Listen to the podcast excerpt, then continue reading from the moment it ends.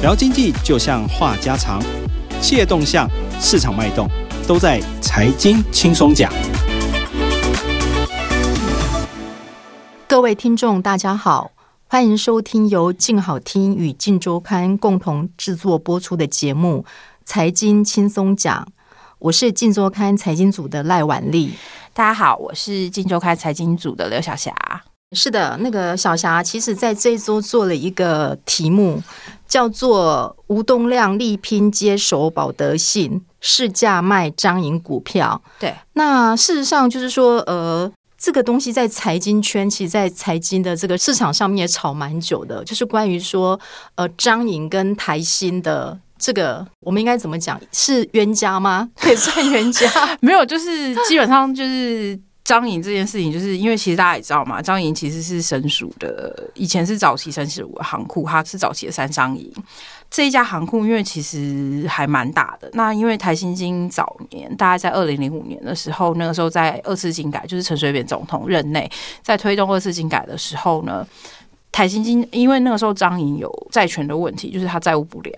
所以呢。政府就希望找 sponsor 来援助这件事情。后来呢，那个吴东亮。就有意接手了，他就花了大概三百六十五亿的钱，然后进场去买了张颖大概二十二趴的持股。那等于说他到现在为止哦，他都还是是张颖最大的股东。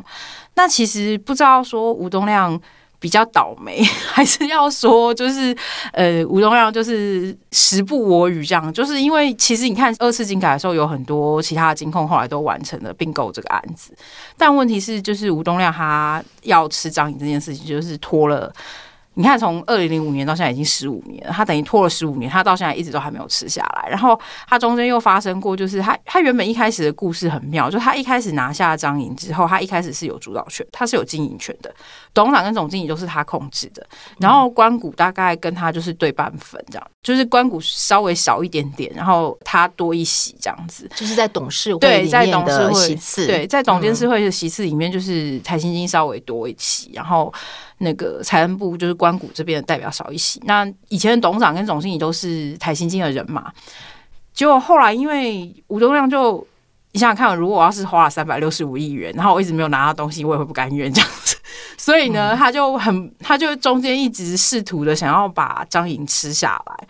那所谓吃下来是跟台新合并，台新一直想要跟他合并。那他中间有推出过好几个方案，包括就是以台新金为主体的，或者是以张营为主体的。那结果后来反正就是。等于说，就是他们本来的想法，就是台新跟张营两家变成一家，因为这样子它的规模就会更大，对不对？然后在市场上面的市占也好，影响力也会更大。但是我们现在再来看这个问题哦，就是说，其实刚刚提到，我们如果以张营来讲哦，事实上我们知道张营是一家非常非常老的银行，对。那事实上，它在全省各地的这个分行呢，几乎它的这个据点都是自由的，对，都是他自己的，所以它其实资产从重估过之后，它的市值应该是蛮高的，对不对？对，因为它其实我们之前有去访过张营哦，然后其实大家不知道张营有多有钱，像那个台北市在那个中山北路跟长春路的交叉口那栋张营的，现在是他的张营的总行。那他以前的总行其实是在台中市的那个市中心的 location，就在哪？就在旧的那个原白百货公司旁边，嗯，那个位置也是非常精华的地段。然后那个那栋楼是从日治时代盖到现在，那那边。资产到现在都没有重估过。那他们张营内部人自己说，如果要是整个资产全部重估的话，可能会暴增好几兆元吧。可是因为就是都没有重估过，所以没有重估，就是说它可能五十年前，它是用五十年前当时的一个价格反映在目前的财报上，还是五十年前的价格？打个比方，对，所以这几年的这个地产的变化的这个价值是增加很多。对，没错。所以我们可以讲说，其实如果以台新银行的一个规模，因为相对于呃张营，其实台新是比较年轻啊，对不对？就是它比较年轻，然后它其实也是规模，所有的不管它的资本额或是其他的这个资产，其他的规模应该也是远小于张银，对吗？对它，因为其实呃，台新的资产来说，就是它其实在整个国内有十四家的。公民营金控哦，它大概在排名在中后短板，大概都在十名左右。它每一年获利大概就是在一百亿元上下，然后资产排名就是总资产那些加起来，大概可能才不到兆元吧，大概才几千亿元而已。所以其实评估起来，它跟张营比起来，那个规模是差还蛮多的。所以我们可以讲说，其实当时就是以台新哦，想要其实他当时去这个入股了张营哦，花了三百多亿。那对，其实他的最终的想法是要拿下来。所以我可以讲，他当时看中的张颖，我们可以这么形容，她就是一个千金大小姐，是非常有价值的千金大小姐。她就一直追求。苦苦追求了十五年，他比较像是没落的贵族。哎，以当年 以当年来说，因为他当年就是债权的状况不好，然后所以就是一度一度被就是，但是他的家底还是对，就是家底很丰厚。其实就有点像那个《Titanic》里面那个 Rose 一样啦。对，然后再加上就是说，其实后来如果我们把它想象，他当年是追求一个千金大小姐，但是这个千金大小姐后面的爸爸没有搞定嘛，对不对？就是其实他后面是财政部关谷。对，这中间因为财政部后来改朝换代了，或者是有一些其他的状况，时空背景不一样了。对，那能不能讲一下？因为其实好像我们以现在来讲，就是其实行政院长那个苏贞昌，其实对这个案子，他有一个非常好像有非常明确的一个指示，对不对？那他的说法跟他的看法大概是怎么样？嗯，就是苏贞昌其实因为老实说，就是苏贞昌上任之后，张颖已经就是。开始要准备打经营权之战了。那他去年那个时候就很明确跟张颖说：“不行，我们不能丢掉张颖的经营权。”那他为什么不愿意丢掉张颖的经营权？原因其实很简单，他就说：“因为张颖是国家的资产，是全民的资产，怎么可以贱卖这样子？”那他最近就是在呃公开场合的时候又被媒体问到这件事情了，他就直接讲了两件事情，他就说。第一个原则就是我们刚刚讲的那个原则，不过他现在这次有稍微就是人比较 nice 一点，因为他也知道，就是毕竟当年就是在张颖比较困苦的时候，人家也愿意出钱来买这个事情嘛，所以他还是有放松一点条件，不能让人家觉得好像说政府吃人够够这样子，所以哦，后来政府也是有放手，然后让。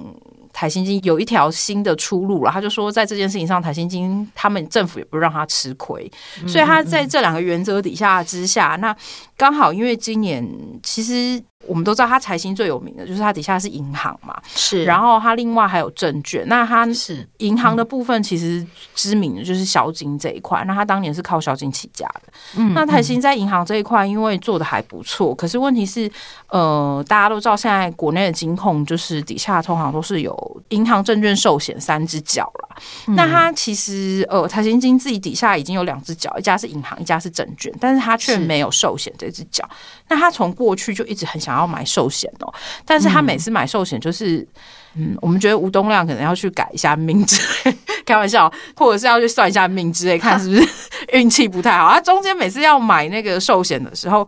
不是刚好碰到金融风暴，要不然就是刚好就是被政府给挡下来了。那是，就是当然政府挡他也不是没有原因的，因为政府规定的那个原则是早年就已经定在那里了。嗯，那包括。所以他之前一直想买寿险，一直都买不成功嘛。那现在就是今年刚好就是有一家体质还不错的寿险业者叫保德信哦。那这家寿险业其实它原本是一家美商的寿险公司。那它其实是一个。嗯，她虽然不到像张颖这样子是千金大小姐哦，可是保德信也还算是书香家，对小家碧玉，然后算是书香门第的小小而美。的一个还不错的标的哦，所以等于就是今年有这个机会让吴东亮可以终于有机会再买补到寿险这个角，补齐这个版图在这一方面的缺憾，这样子，那他终于可以补齐这个版图的状况之下，所以就变成说你。你你现在他嗯，因为其实讲白了，就是你现在要买一个寿险公司，你还是必须要有嗯。经过经管会的同意嘛？因为主管机关机关对主管机关还是在的。那你没有经过主管机关同意之下，你怎么有办法买得下？你就算双方已经合意了，他还是必须要经过经济部投审会、公平会还有经管会的核准嘛？那换言之，他今天吴东亮后来回去就想一想说，那如如果要是要拿下保德信的话，不如干脆就是在张颖这件事情让步嘛？那因为。院长也已经讲很白了，就是我也没有要让你吃亏嘛。那换言之，就是院长也提出交换条件。其实院长没有，当然他没有讲这么直接啊。可是可想而知，你去推测他大概的目标，就是告诉你说：好，我也没有不让你买保德信嘛。那你你可以拿出钱买保德信，我就让你买。那你现在手上。就要变现出来啦。是，所以他买保德信是大概多少的一个？嗯，他开多少出多少的价格？他现在他买保德信这件事情也很妙，因为保德信是今年二月的时候在市场上说要卖的，那可是当初呢，就是在市场上有好几家。金控跟银行业者其实也都想买保德信，像关谷的第一金，因为第一金也是没有寿险，然后另外一个是联邦银行，还有一个是玉山金。后来呢，玉山金看一看呢，觉得诶太多人跟他抢了，所以他们就退出，他们也没玩了这个局。那只剩下谁？只剩下第一金跟联邦银行还有台新金三家一起在抢它。那他们在抢它的时候，其实原本最有可能的是第一金啦。然后因为第一金出价比较高，他那个时候出价出了大概。据说啦，就是市场上的说法是，他原本一开始是出到七十几，然后后来呃，因为第一金的前任董事长廖灿昌那时候很想买下那个寿险业，所以后来再次上谈判桌的时候，就有开给对方八十几的这个价格，然后因为。第一金开的价格真的很漂亮，然后它又是关谷的，所以其实台新金跟联邦银一度是被感觉上是比较好的亲家，对不对？对，所以他他们两个一度就是已经被踢出，就是爸爸觉得 你们这两个求亲者没有诚意，一度想要把他们踢出去哦。那就我没想到后来就是。今年可能吴东让运气还不错啦，就是后来第一季 你刚刚还说人家要去改运，你现在把其实他们那个风水运气不错啊。上次不是才说那个大乐透的得主，对对对？对对对，今年今年风生水起，对对，他们今年运势很不错运势可能风水轮流转，运势有回来。对对，大乐透还有落在他们家，他自己有那个吴东亮有说，他们有觉得他们自己是宝地这样子。对对，那所以他那个时候就是反正第一金后来要擅长出。事了嘛？然后因为远航的弊案这件事情，所以他就下台了。那廖珊珊下台之后，就这个案子其实讲白了就是哦，到现在因为关谷都还没有派新的金控的董事长进来。那关谷在这件事情上的态度也是，就是没有很讲白，就是关谷也没有说我一定得拿，对，很坚持要拿下保德信案子。对，然后所以保德信后来就决定去找第二顺位的。台新金谈哦，那大家一定会很好奇，说为什么联邦银行没有被被放进来？讲白了，就是其实联邦银行后面的老板是那个林家。那林家其实当初去出价钱，据说啦，我朋友说他是 当初出价钱是去出一个意思的，然后没有非得势在必行嘛。那他为什么没有非得势在必行的原因，是因为他看到他的堂兄弟。对，那种应该是堂兄弟。对，他的堂兄弟经营宏泰人寿，经营的其实还蛮辛苦的。他有发现寿险业的状况已经跟以前不太一样了。其实刚刚小霞讲的林家，其实就是三三重三重帮的林林玉林家族的成员，成员是。对，那联邦银行的那个林家，所以后来他们就决定说，嗯，对这件事情虽然有出价，但态度没有那么积极。嗯哼，然后这件事情。其实做爸爸当然你想嫁女儿，还是要选一个比较好的对象嘛。那当然选一个可能会就是嫁过去会对我女儿好，然后给她有前景的那种老公这样子。所以后来他们就找上了台新金。那其实台新金也很妙，就是吴家的人就讲很白，他们当初想要买保德信的时候呢，因为虽然。老实说，就是小家碧玉，然后小而美一家还不错的保险公司哦。可是因为他们也考量到说，现在市场上寿险市场已经就是没有像以前这么好做了，然后。所以他们当初在出价的时候，其实还还蛮狠的。像你看第一金那时候开七十几亿，他们吴家人说没有，我们上台派桌子开四十亿而已。然后我听到时候，我就说你们这么狠，给人家对半砍。然后他就说没有啊，你我当然知道他资产还不错，净值也还算漂亮什么。可是问题是你要想想看，我病回来之后。第一件事情是我要考虑我自己手上的现金嘛，然后第二件事情就是我买回来之后，你也知道现在寿险业不好经营啊，我又不是立刻买回来现买现赚这样子，是，所以他们那时候很狠的，一开始就只有开四十亿。我说那我我就跟他们开玩笑说，那难怪你们会被踢下谈判桌，你们砍的人家那个嫁妆也砍太狠了。但最后还是后来对。诸多的这个因缘际会，因为根据小霞在这期《镜周刊》杂志上面写到，他说这个保德信人寿是在两千年在台湾设立，对，它是台湾第一家外商的寿险子公司。是，它现在的保护有二十二万人，然后去年底的总资产大概有一千八百一十九亿元，对，净值约九十亿。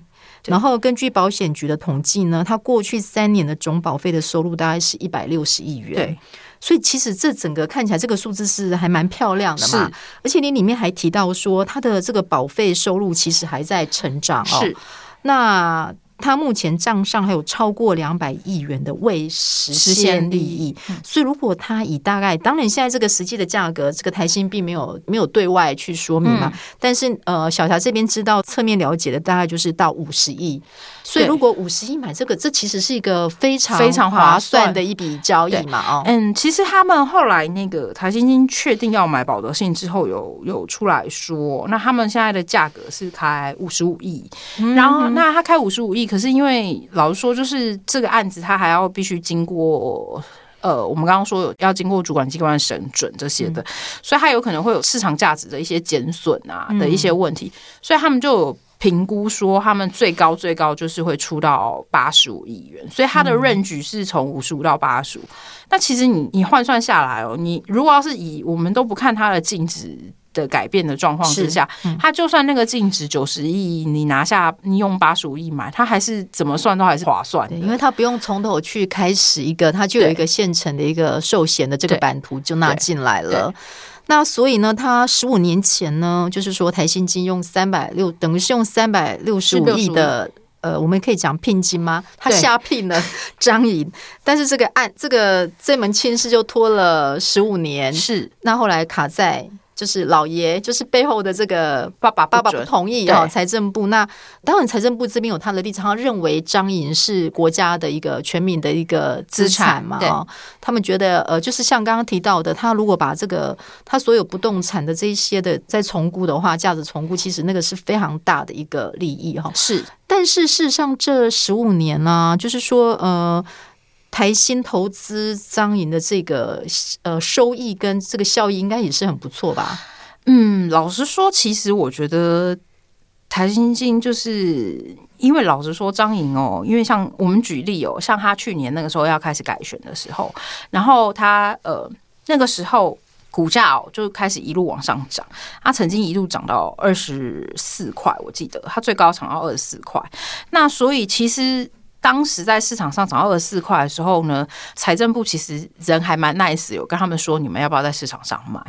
然后台新金就不愿意卖。那我觉得他不愿意卖原因其实很简单嘛，因为他自己也有算过，就是这十五年来哦，因为这十五年来我们扣掉第一年，第一年进来没有拿到股利股息嘛，那等于就是十四年。这十四年来，除了第一年是亏钱的之外，他后面都是赚钱的耶。然后张颖他们自己内部算说，他连本带利。赚了五百多亿，然后光是股利跟股息就赚了快三百亿，所以其实你说你花了三百六十五亿赚了一个三百亿，老实说，这报酬率还蛮好的。你现在在市场上已经 找不太到这么漂亮的报酬率了。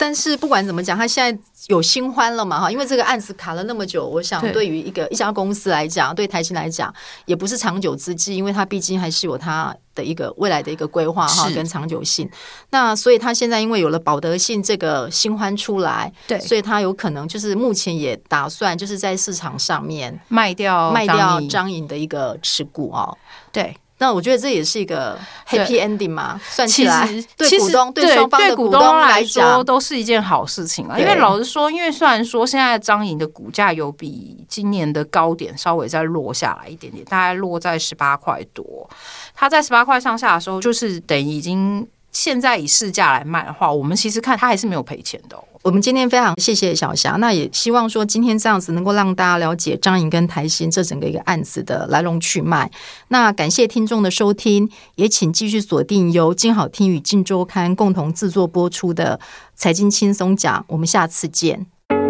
想听爱听，就在静好听。